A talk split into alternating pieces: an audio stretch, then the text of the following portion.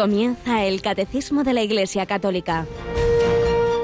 Un programa dirigido por el Padre Luis Fernando de Prada.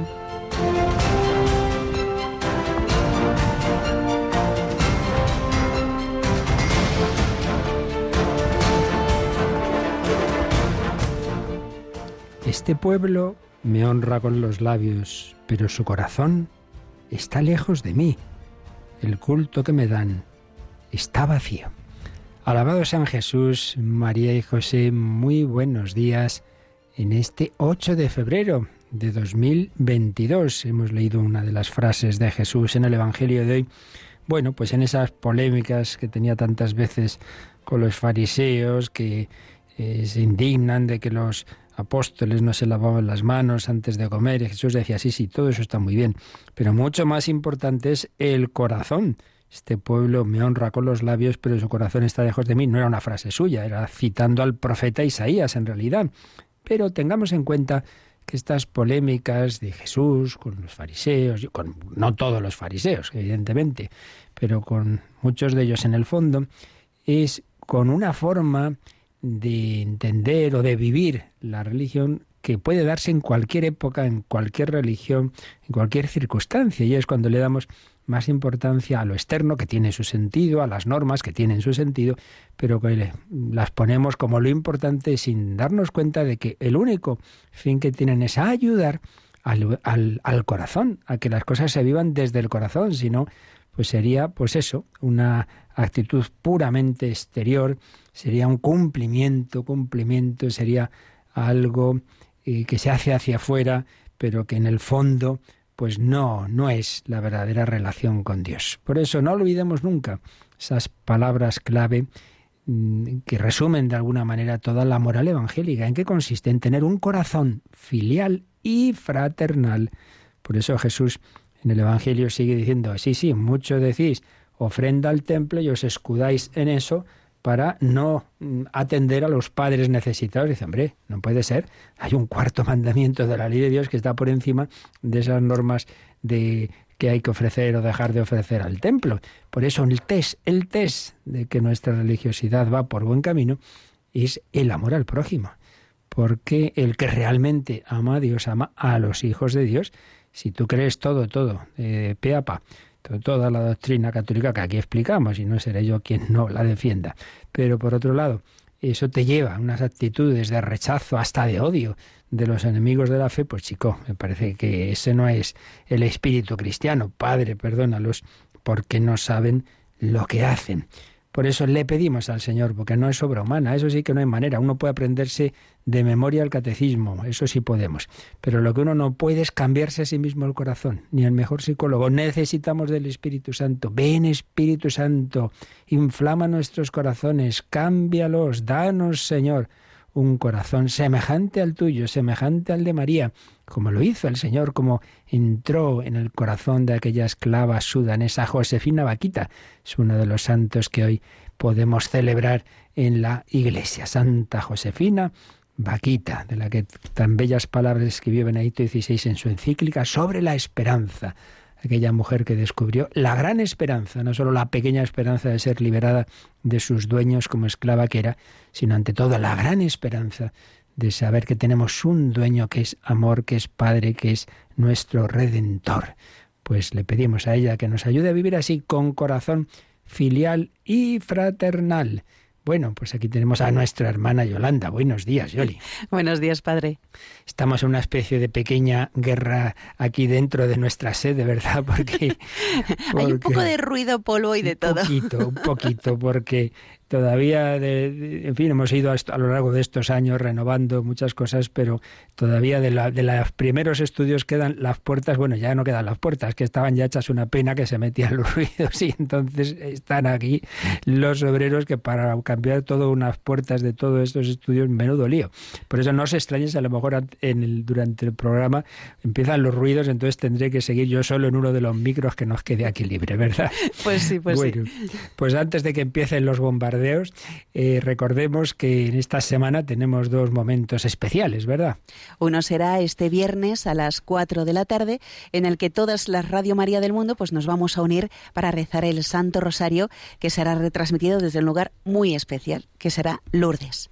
Y tan especial, allí a las 4 de la tarde, 3 en Canarias, pues eso, nos unimos ante Nuestra Señora de Lourdes en ese rosario mundial que falta nos hace. ¿Y el sábado dónde nos vamos?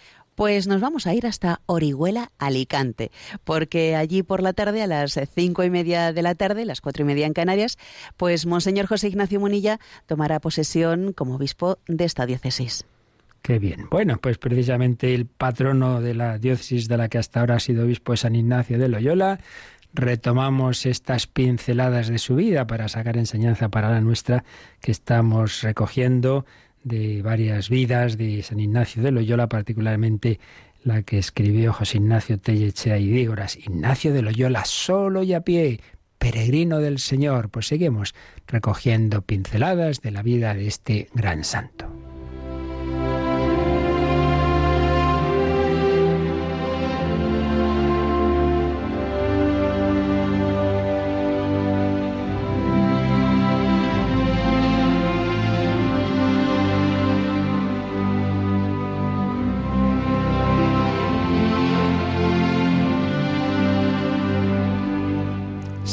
Ignacio de Loyola. Nos habíamos quedado, recordad, en esa etapa suya tan importante desde su adolescencia, unos 16 años, desde que tenía 16 años, estuvo como 10 en la casa del contador mayor del reino, hombre de toda confianza del rey Fernando el Católico, en Arevalo.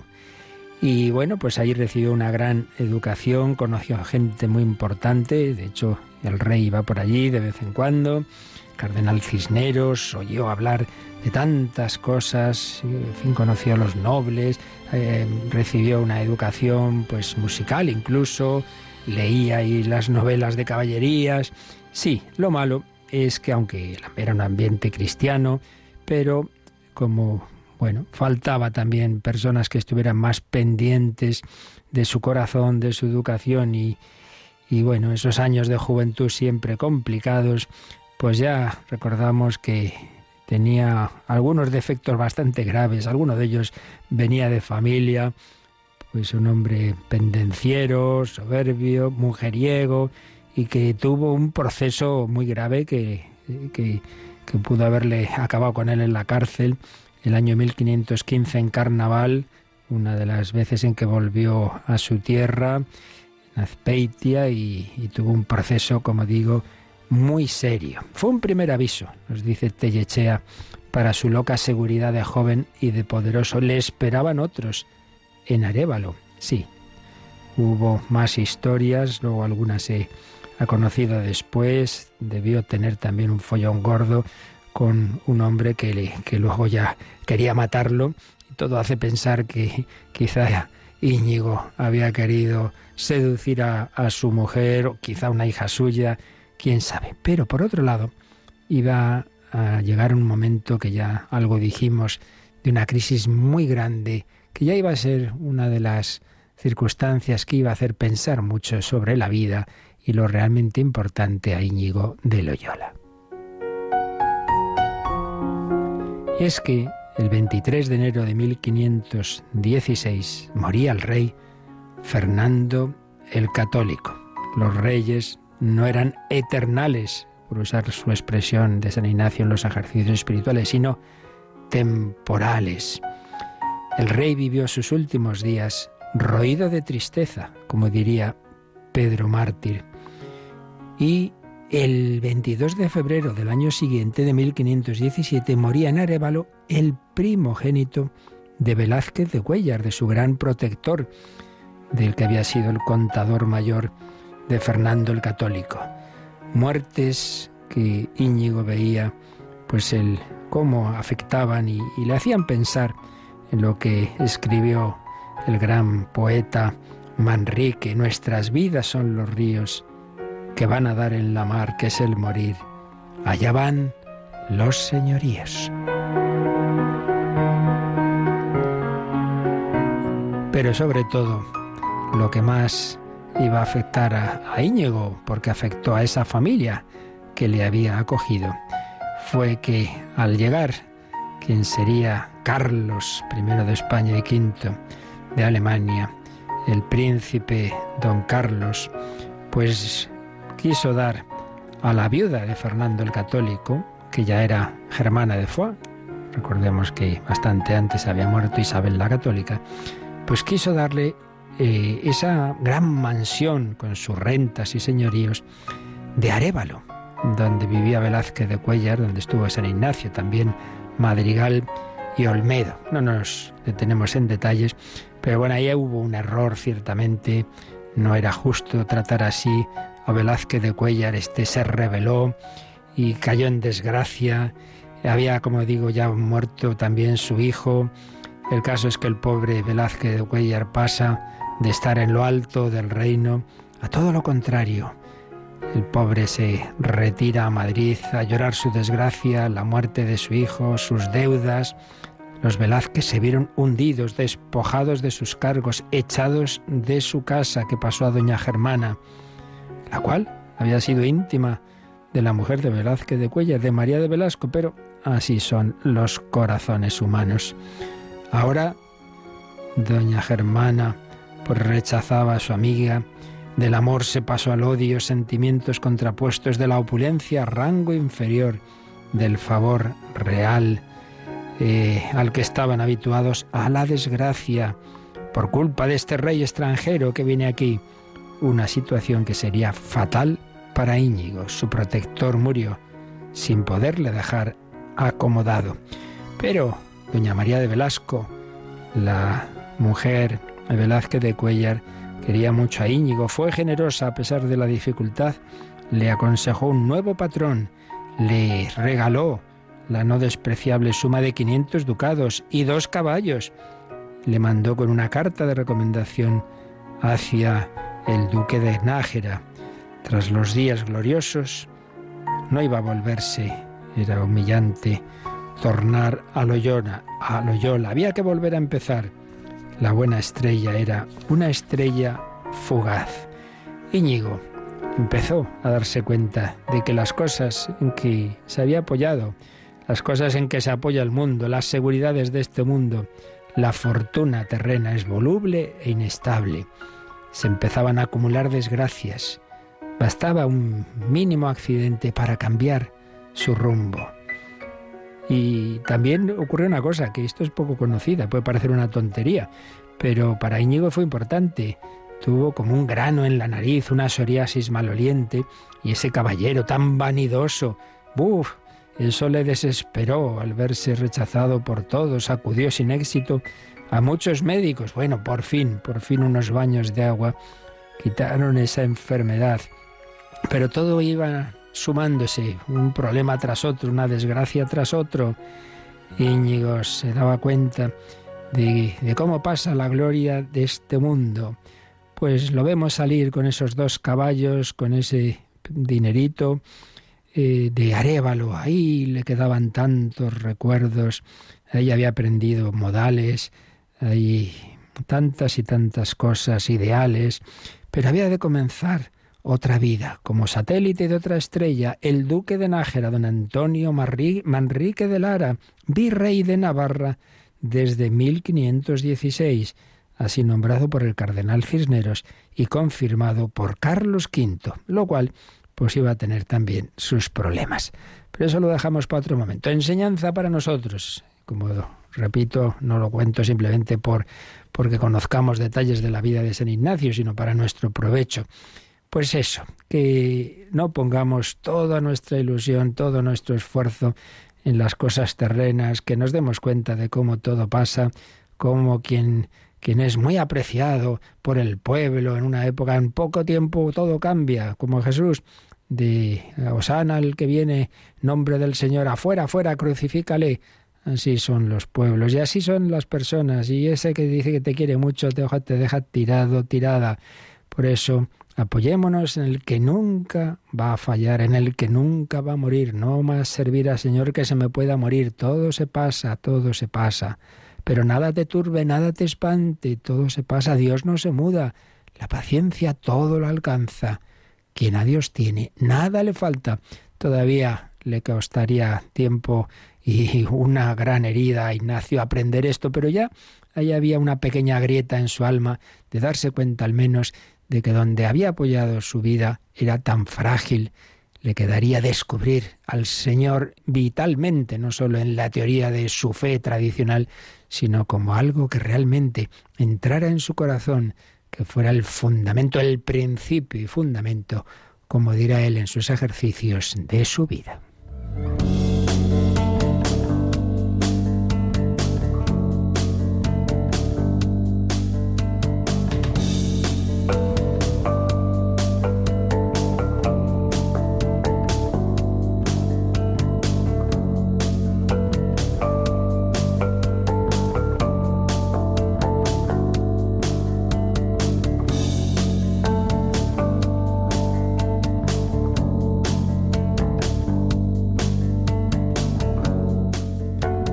Principio y fundamento de su vida, el Hijo de Dios hecho hombre, se nos ha acercado para ser el centro de la vida de cada uno de nosotros, para que edifiquemos el sentido de nuestra vida sobre Él. Emmanuel, Dios con nosotros, Jesucristo, no se ha quedado ahí en la nube de su trascendencia, un Dios lejano que sí estará muy bien ahí más allá de las estrellas, pero eso que tiene que ver con mi día a día. No, no, no, no es así, es que se ha hecho hombre y prolonga su encarnación a través de la Iglesia, su cuerpo místico, y prolonga esa cercanía, esa corporalidad del Verbo hecho carne en el seno de María, en el templo, en la iglesia, en la liturgia. Bueno, pues estamos resumiendo, estamos viendo los números de resumen, así se llaman, en que el catecismo sintetiza lo que hemos ido viendo de los fundamentos de la celebración litúrgica. Y habíamos visto los números en que se resume eh, que quién celebra la liturgia, Jesucristo, cabeza y miembros, eh, cómo se celebra, y ahí hemos hablado de la palabra, de los, de los signos y símbolos, los elementos materiales, pan, vino, agua, aceite, etcétera. Hemos hablado del, del canto y la música, hemos hablado también de las imágenes sagradas. Después hablamos del tiempo, cómo Dios también engloba, eleva, eh, transforma el sentido del día a día, del, del tiempo. El tiempo eh, profano se convierte en tiempo sagrado porque la semana no es un sucederse de días, sino que tiene ese centro en el día del Señor, el domingo, día de la resurrección, y desde ahí los demás días de la semana, pero también el año. No es un simple sucederse de estaciones temporales, sino que está la Pascua, está la Navidad, están todas las grandes fiestas, están las fiestas también de la Virgen, de los santos, etcétera. Pero no solo el ritmo semanal y ritmo anual, sino el ritmo del día. Y ahí la liturgia nos da lo que llamamos eso, la liturgia de las horas. Desde la mañana, las laudes matutinas, las alabanzas matutinas, hasta las completas, dando gracias a Dios por el día y pidiendo perdón de los pecados y consagrando el descanso, pues todo el día queda transfigurado por esa gracia de Dios. ¿Quién? ¿Cómo? ¿Cuándo? Y última pregunta, que respondía al catecismo sobre la celebración, el dónde.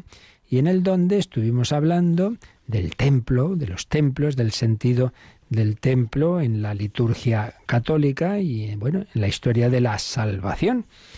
Y repito que estamos con números de resumen, no podemos volver a explicar con detalle todo lo que ya vimos, de lo que significa el culto en la historia de Israel, lo que fue esa cercanía de Dios a lo largo del camino en el desierto, la tienda del encuentro, todo aquello, pero luego llegan a la tierra prometida y entonces el gran templo de Jerusalén que edifica Salomón, que luego tuvo, pues después de su destrucción, tuvo nueva, nueva edificación, los elementos que había ahí, etcétera. Bueno, pues después de eso vimos cómo el templo verdadero es Jesucristo como lo importante es unirse a Dios en espíritu y verdad, pero eso no quita, eso no quita, ni mucho menos que también, mientras estamos en esta tierra, otra cosa es el cielo, necesitamos también templos materiales. Bueno, pues eso es lo que nos resume ahora el catecismo con los tres últimos números que nos quedan de estos este apartado de resumen.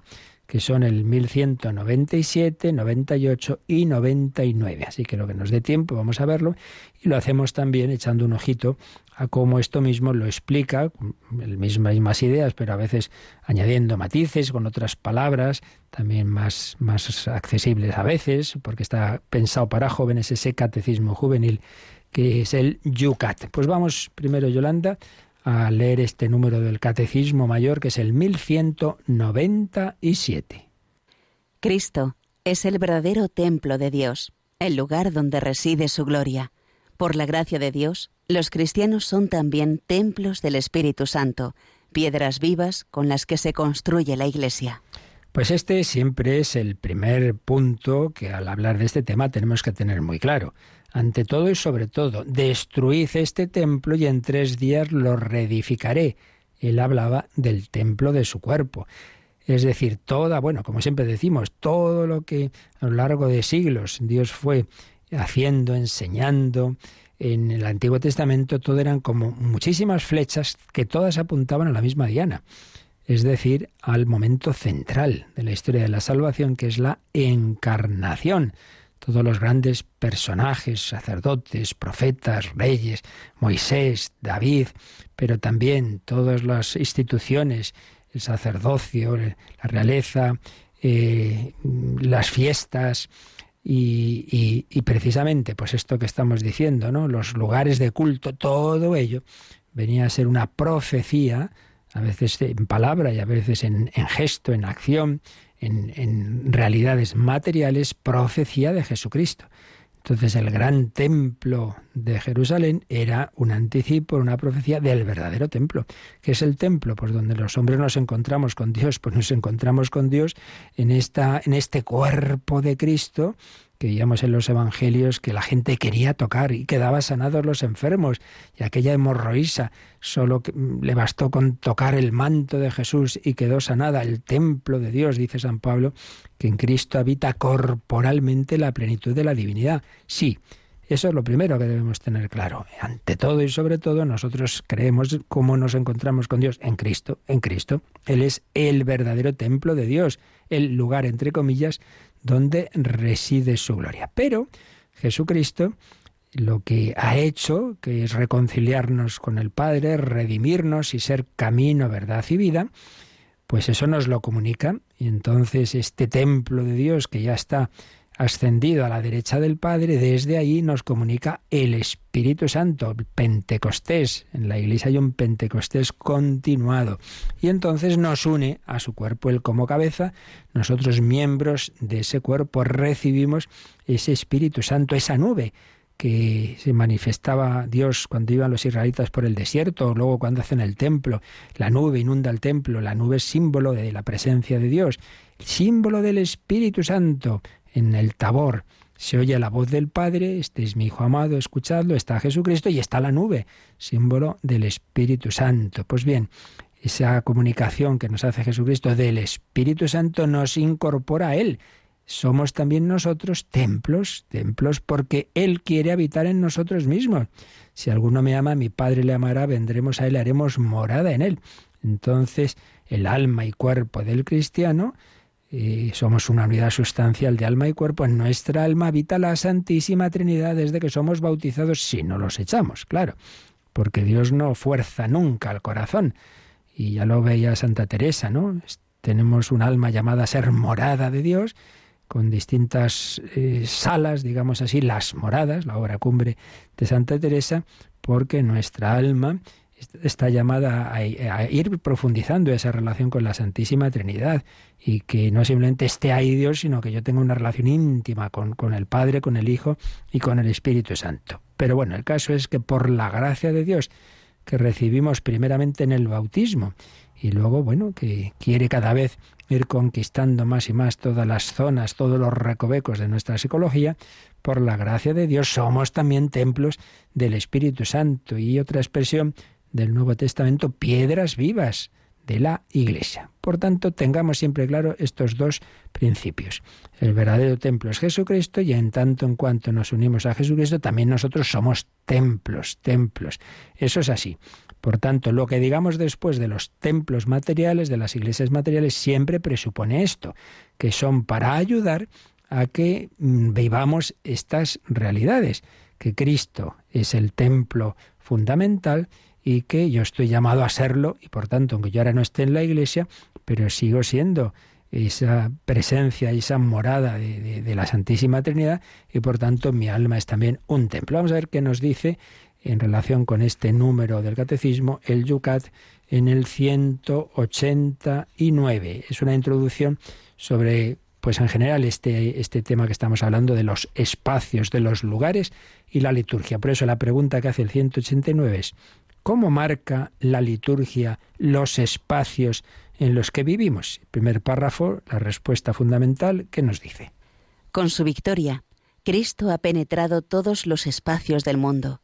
Él mismo es el verdadero templo, y la adoración a Dios en espíritu y verdad no está sujeta ya a ningún lugar especial.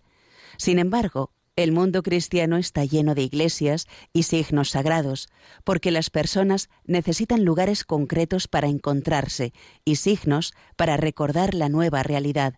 Cada iglesia es un símbolo de la casa celestial del Padre hacia la cual estamos en camino.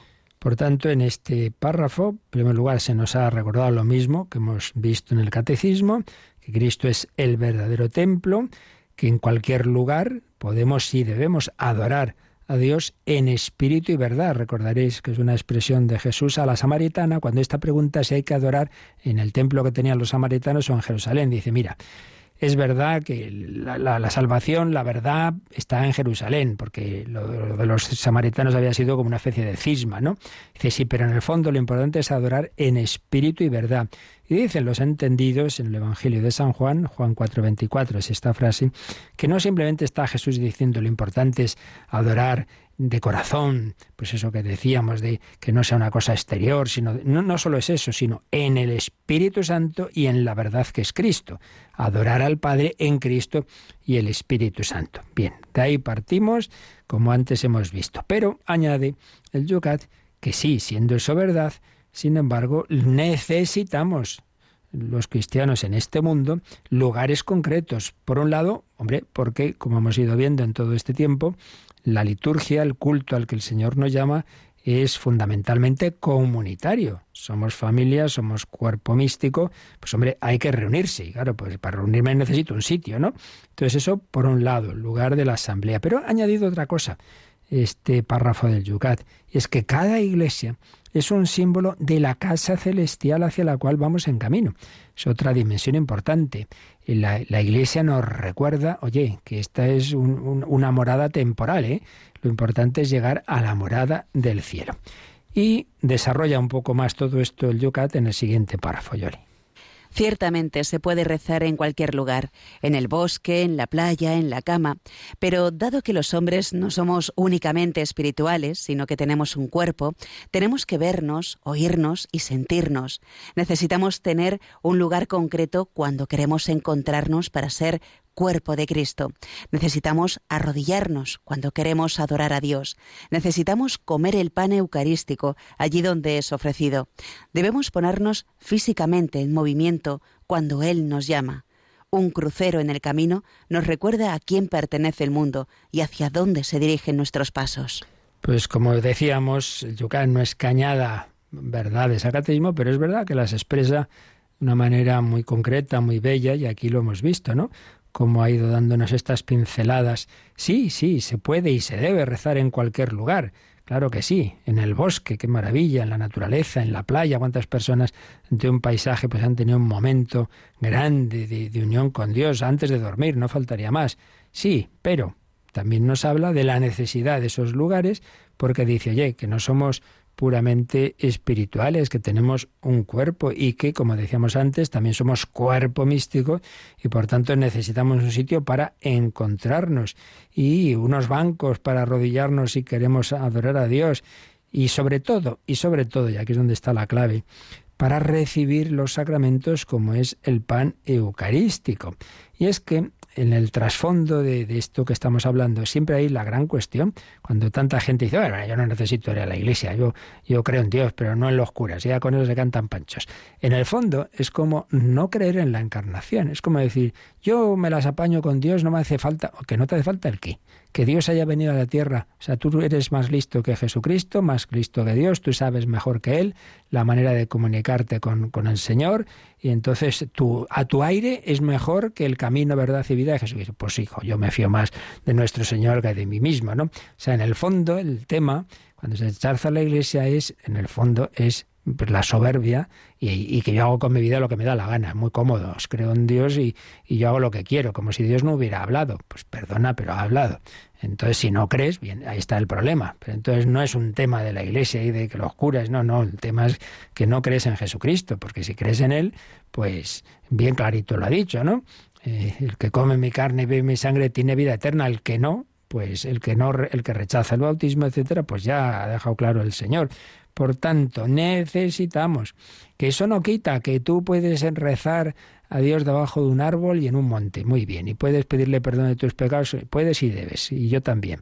Pero nunca será lo mismo que estar ante un sagrario, que recibir la comunión, que escuchar yo te absuelvo de tus pecados. No es lo mismo. ¿Qué le vamos a hacer? No es lo mismo. Haced esto en memoria mía dice Jesús a los apóstoles. No es lo mismo que yo busque a Dios que está en la trascendencia y bueno, pues que no sé muy bien, muy poquito de Él, simple por mi fuerza, no es lo mismo que recibir ese cuerpo de Cristo del Hijo de Dios hecho hombre. Necesitamos comer el pan eucarístico y por eso debemos ponernos, dice el Yucat, en movimiento, en movimiento físico. Venga, vamos. Oye, que hoy es el cumpleaños de papá, nos juntamos a comer. No, no, yo a mi aire. Pero hombre, que nos juntamos los hermanos, vamos el domingo, no, no, yo el lunes. Pero vamos a ver que el día que nuestro Señor resucita y que nos convoca a la comunidad es el domingo, no resucitó el lunes. No, cada uno a su aire. Todo ello, pues nos habla de la necesidad de esos templos y de reunirnos. Así que muy bien que tú reces por tu cuenta, pero también vamos a unirnos en nuestro culto público litúrgico al Señor. Venga, vamos todos, vamos cantando al Señor.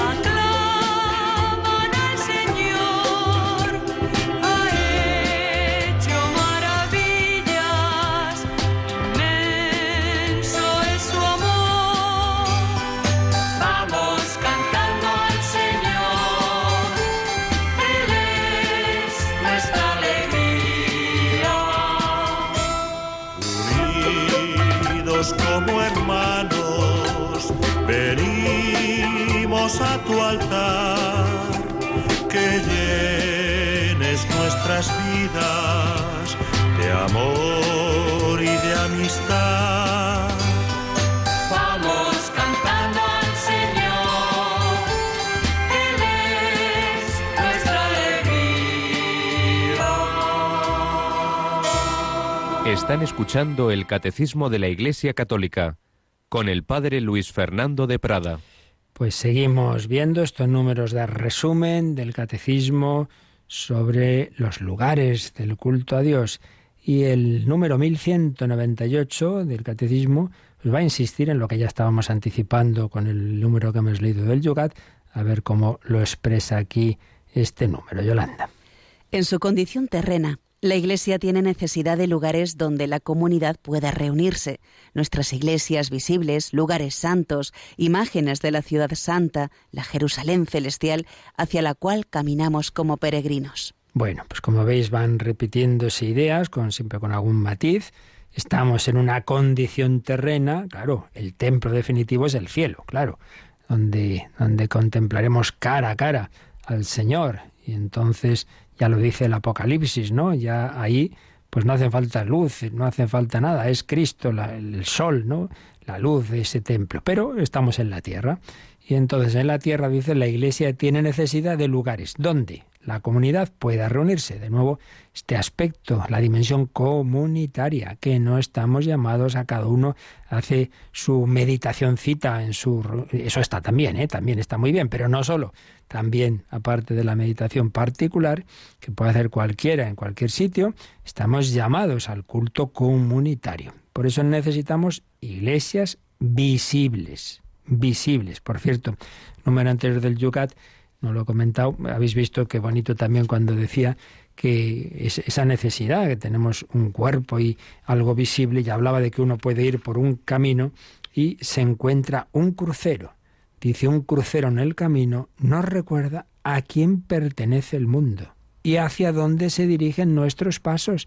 Pues sí, qué maravilla esos cruceros eh, de las tierras cristianas, de que uno va por el camino de Santiago, que digamos, especialmente en algunas zonas de España, por ejemplo en Galicia, esos cruceiros preciosos, tú vas por cualquier sitio, o las grandes ciudades cristianas, ¿no? Pues cómo te ibas encontrando, pues una imagen de la Virgen aquí en esta esquina, en esta casa, ese crucero aquí nos recuerda a quién pertenece el mundo, que es verdad que por un lado la necesidad de esa de ese templo, pero por otro lado que, que el Señor nos acompaña, ¿no? Pero necesitamos ese signo, que, es que, no seamos así tan abstractos y espiritualistas de, de prescindir de lo que nos entra por los ojos. Entonces dice, nuestras iglesias visibles, visibles, lugares santos, imágenes de la ciudad santa, de la claro, de la ciudad santa, imágenes de esa Jerusalén, hacia donde iban con tanta ilusión los, los peregrinos, ¿verdad? Qué alegría cuando me dijeron vamos a la casa del Señor.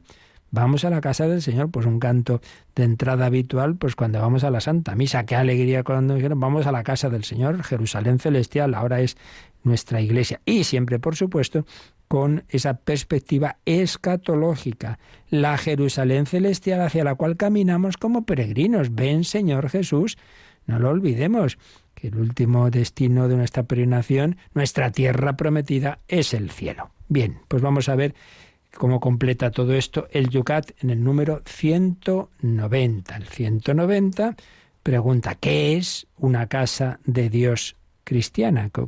¿Qué entendemos por la iglesia cristiana? El primer párrafo que nos dice. Una casa de Dios cristiana es tanto un símbolo de la comunidad eclesial de las personas de un lugar concreto como un símbolo de las moradas celestes que Dios nos tiene preparadas a todos nosotros. Nos reunimos en la casa de Dios para orar en comunidad o a solas y para celebrar los sacramentos, especialmente la Eucaristía. Pues de nuevo aquí aparecen muchos aspectos pues muy interesantes.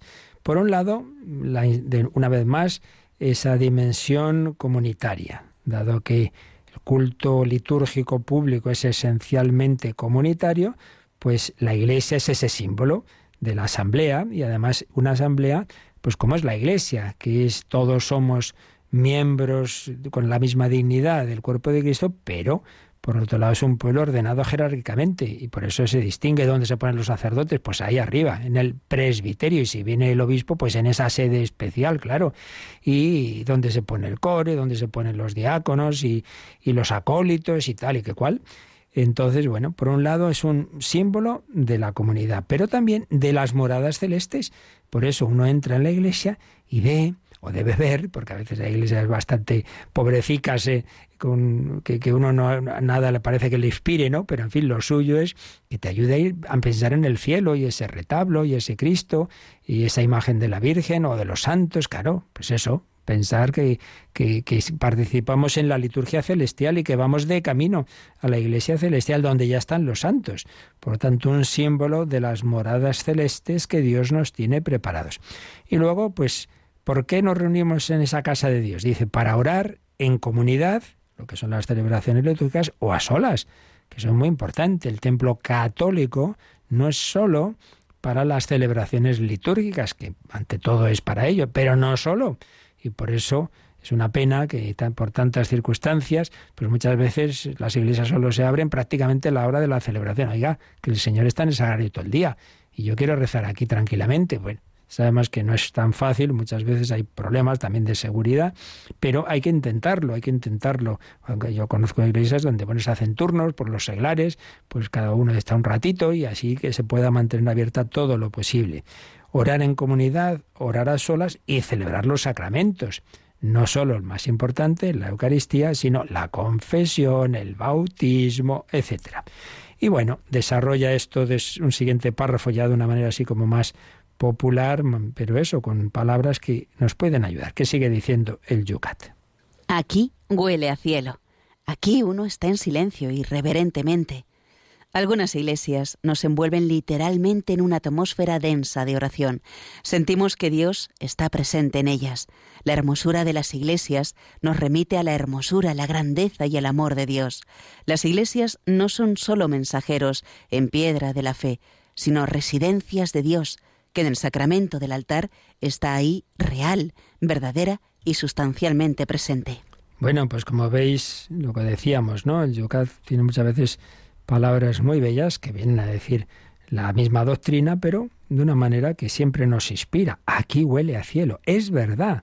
Una iglesia bien, bien hecha y con gusto, en que se conjugue la belleza del arte y el sentido litúrgico, ayuda, ayuda a esa atmósfera de oración. Sentimos que Dios está aquí presente, la belleza, la belleza. Y es que no lo olvidemos. Eh, Dios es verdad, bondad y belleza. Es verdad, entonces hay que anunciar la doctrina católica. Es bondad, entonces nos ayudan los testimonios de las personas que han vivido especialmente esa bondad, ese amor, esa caridad, los santos. Y es belleza. Y por eso nos ayudan las obras de arte, claro que sí. Por eso la evangelización va por estos cauces. Y esto en nuestros tiempos es especialmente significativo. Quiero decir, ¿Cómo evangelizar? Bueno, pues anunciando la verdad, sí, pero mira, mucha gente dice, va, va, va, lo de siempre, y ya no escucha. Muchas veces más que, que la doctrina, primero es el testimonio, ya lo decía Pablo VI en Evangelii Nunciandi. El hombre de hoy escucha más a los testigos que a los maestros, y si escucha a los maestros es porque primero son testigos. Cuánta gente despreciaba y rechazaba a Juan Pablo II y luego le fue ganando el corazón porque vieron a lo largo de su pontificado hasta qué punto era testigo de aquello que anunciaba, hasta qué punto, con qué heroísmo hasta el último aliento de su vida. Y la Madre Teresa, etcétera. Sí, y por eso una manera muy importante de evangelizar, y aquí lo hacemos en Radio María, son los testimonios. Una doctrina se puede discutir, estarás de acuerdo o no, pero mira, un testimonio está ahí, esto así, así. Esta persona, esto le ha ocurrido a ella. Luego tú piensa lo que quieras, pero eso está ahí, eso no se puede discutir. El testimonio, la vida de los santos. Pero tercero, se evangeliza también con la belleza. Y por eso, recuerdo los últimos viajes de Benedicto XVI a España, pues esto era como estaba muy presente, porque recordaréis que eh, se inauguró, se consagró la maravillosa Basílica de la Sagrada Familia de Barcelona. Bueno, un símbolo clarísimo de esto, porque el gran Gaudí, un hombre de una fe profundísima en proceso de beatificación, él quería transmitir a través de la belleza, de la arquitectura, del arte, de, la escultura, la, belleza en la piedra, pues es una evangelización. Y Benedicto XVI así lo explicó, ¿no?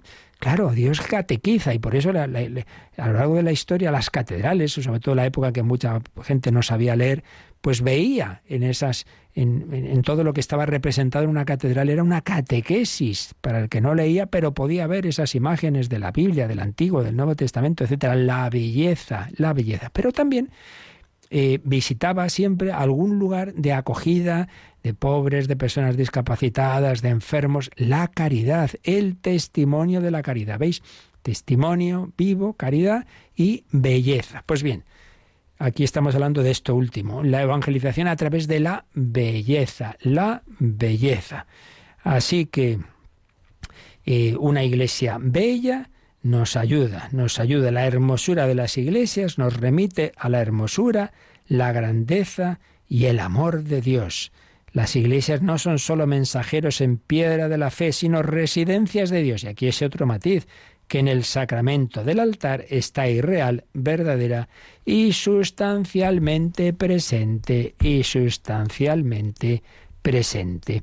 Por eso, decía Pablo el sagrario es el corazón vivo de nuestros templos. No solo vamos a reunirnos con los demás, sino también pues a orar en silencio ante Jesús y Eucaristía. Y eso no está en tu casa. Por eso la importancia también de ir a esa iglesia católica nos queda el 1199. Y el 1199 dice así, en estos templos la Iglesia celebra el culto público para gloria de la Santísima Trinidad. En ellos escucha la palabra de Dios y canta sus alabanzas. Eleva su oración y ofrece el sacrificio de Cristo, sacramentalmente presente en medio de la asamblea. Estas iglesias son también lugares de recogimiento y de oración personal. Como veis, en este último número del resumen ya se baja a, más detalles que ya hemos ido apuntando, ¿no? ¿Qué, ¿Qué se hace en las iglesias cristianas? ¿Qué se hace en los templos católicos?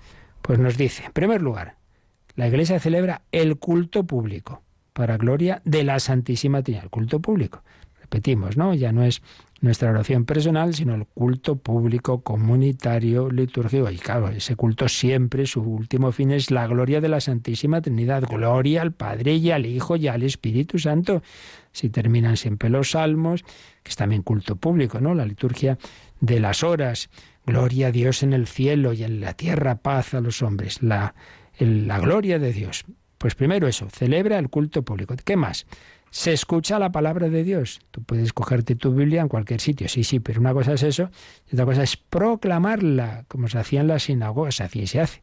Y como Jesús en la sinagoga de Nazaret nos, nos cuenta el Evangelio, que cuando volvió en su vida pública a su a su a donde se había criado, cogió él la lectura de Isaías, la leyó, hizo esa homilía, organizó el lío, ¿verdad?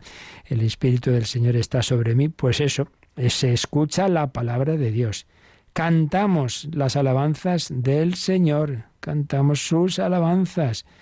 Le alabamos por tu inmensa gloria, te alabamos, te bendecimos, te adoramos. La Iglesia eleva su oración y ofrece el sacrificio de Cristo. Claro, lo más importante que se hace en un templo católico es la Santa Misa, eso es el sacrificio de Cristo. Orad, hermanos, para que este sacrificio mío y vuestro sea agradable a Dios Padre Todopoderoso. La Iglesia ofrece el sacrificio de Cristo sacramentalmente presente. Volvemos a lo de antes, ¿no? Hay una presencia eucarística, corporal, distinta, superior, más cercana a cualquier otro tipo de presencia, presencia real por antonomasia, que decía Pablo VI.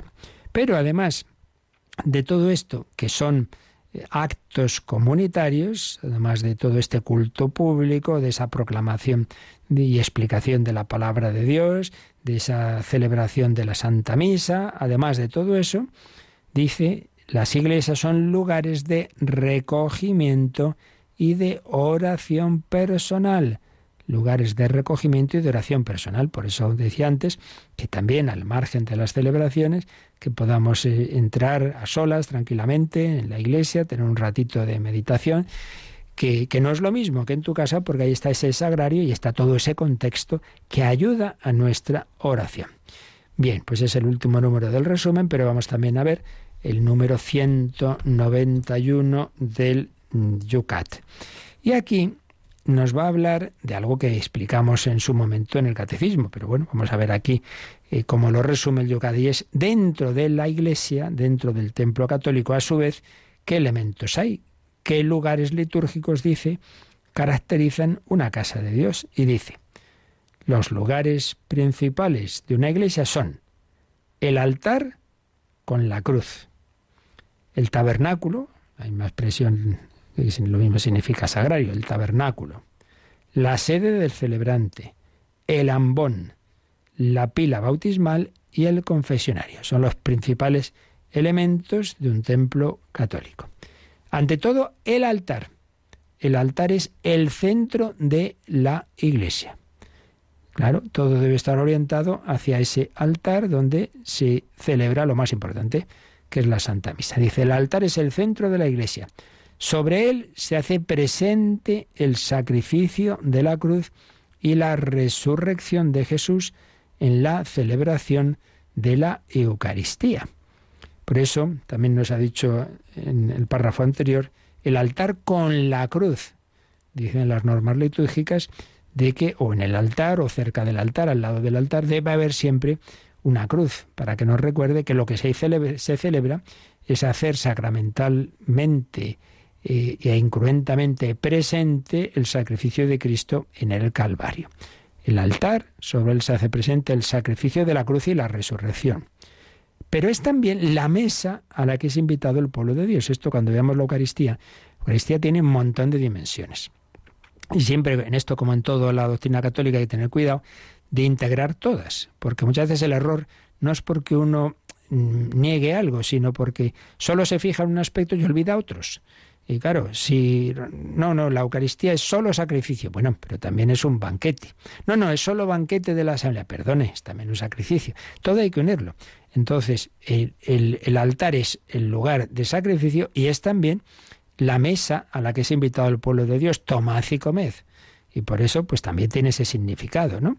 De que ahí se celebra un banquete, pero es un banquete sacrificial, en que comemos, lo que comemos no es cualquier cosa, es el Cordero de Dios inmolado. Bien, el altar, el tabernáculo. Ya vimos que durante los primeros siglos de la historia de la Iglesia la Eucaristía se reservaba de una manera discreta, se escondía, digámoslo así, más bien en la sacristía, pero en el segundo milenio se vio que no, que convenía que estuviera también en un lugar súper importante, central de la Iglesia, porque si se ha quedado el Señor presente entre nosotros, no solo es para luego llevar la comunión a los enfermos, etcétera, sino para que podamos también adorarlo, cuando ya el Espíritu Santo, porque estas cosas son así, Dios va poco a poco iluminando y profundizando en las verdades mm, y el Espíritu Santo va guiando a la Iglesia, entonces se va destacando eh, aspectos que estaban ya, pero que como que se hacen más eh, innecesarios, en más necesarios en una época, bueno, pues cuando se, el Espíritu Santo resalta la importancia de la Eucaristía, se instituye la fiesta del Corpus Christi, empiezan las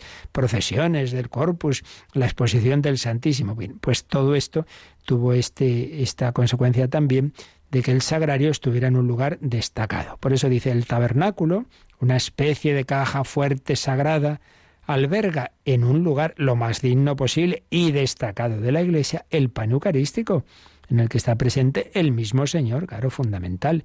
Y ya sabemos cuál es el signo de que ahí está Jesús. La lamparilla del sagrario señala que el tabernáculo está habitado. Si no está encendida, es que el tabernáculo está vacío. Bueno, veis, necesitamos signos. Entras en una iglesia y busca, a ver, ¿dónde está el sagrario? ¿Y estará Jesús? Ah, sí, sí, está la luz encendida. Ahí hay una vela roja, etc. Vale. ¿Veis? El tabernáculo. Pues fundamental. Si no se está celebrando la misa, ese es el lugar más importante. ¿Vale? Así pues, el altar, el tabernáculo con esa lamparilla del sagrario. Más, la sede elevada, en latín cátedra, de ahí viene catedral. La sede es la sede del obispo en la catedral y del presbítero, en el sacerdote presbítero, en, en las demás iglesias, es la sede, porque dice, debe indicar que es en definitiva Cristo quien preside a la comunidad. Cristo preside, pero a través del obispo, del sacerdote. El ambón, del griego anabainein, ascender, porque es ese atril para la lectura de la palabra de Dios más elevado para que oigamos bien. En otros tiempos que no había micrófonos, pues especialmente, ¿no? El ambón elevado, el atril para la lectura de la palabra de Dios debe permitir reconocer el valor y la dignidad de las lecturas bíblicas como palabra del Dios vivo, el ambón. La pila bautismal. En la pila bautismal se bautiza, se bautiza, entonces es un lugar también destacado, no hay una palancana de mala manera una pila bautismal fundamental, el primer sacramento, puerta de los demás. Y también a la entrada del templo la pila de agua bendito, bendita que nos recuerda nuestras promesas bautismales. Y luego un lugar para la confesión, sea el confesionario, dice el confesionario, o sala penitencial. También a veces pues se pone unos lugares donde el que prefiera de otra forma distinta al confesionario tradicional, bueno, pero lo importante es una sede penitencial confesionario o sala penitencial y siempre con el derecho a que exista esa posibilidad del confesionario discreto con una rejilla, etcétera. El confesionario o sala penitencial está para poder reconocer la culpa y recibir el perdón. Bueno, pues aquí nos ha resumido el Ducat lo que ya vimos con mucho más detalle de esos eh, elementos y lugares que debe tener a su vez dentro de ella la Iglesia cristiana.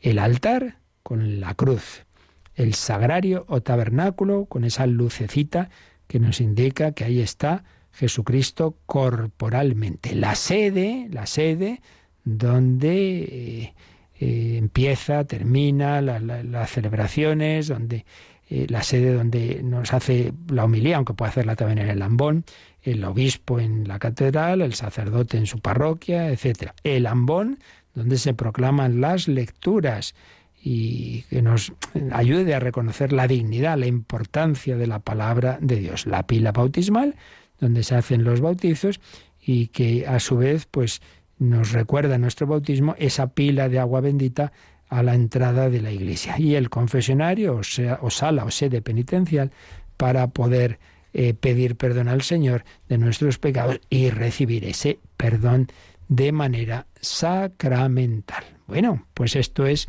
lo esencial de lo que vimos con más detalle y que nos resume el catecismo y aquí en este último número el Yucat.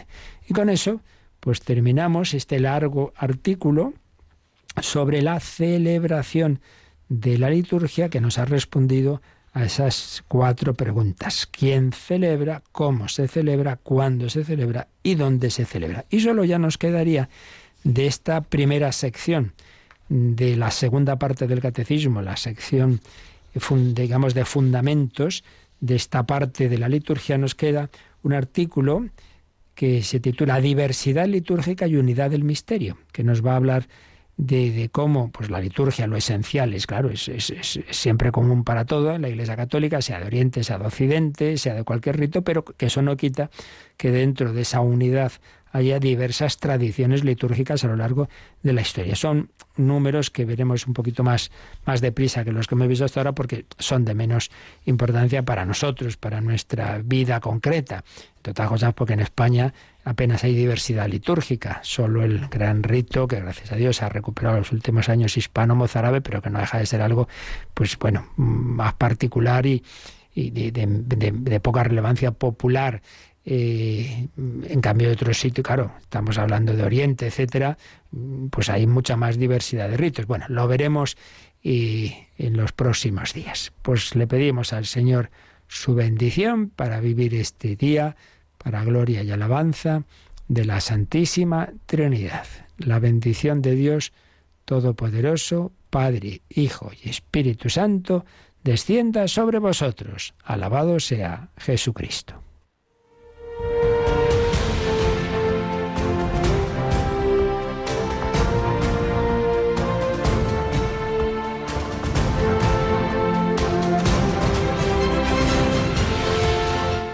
Han escuchado en Radio María el Catecismo de la Iglesia Católica.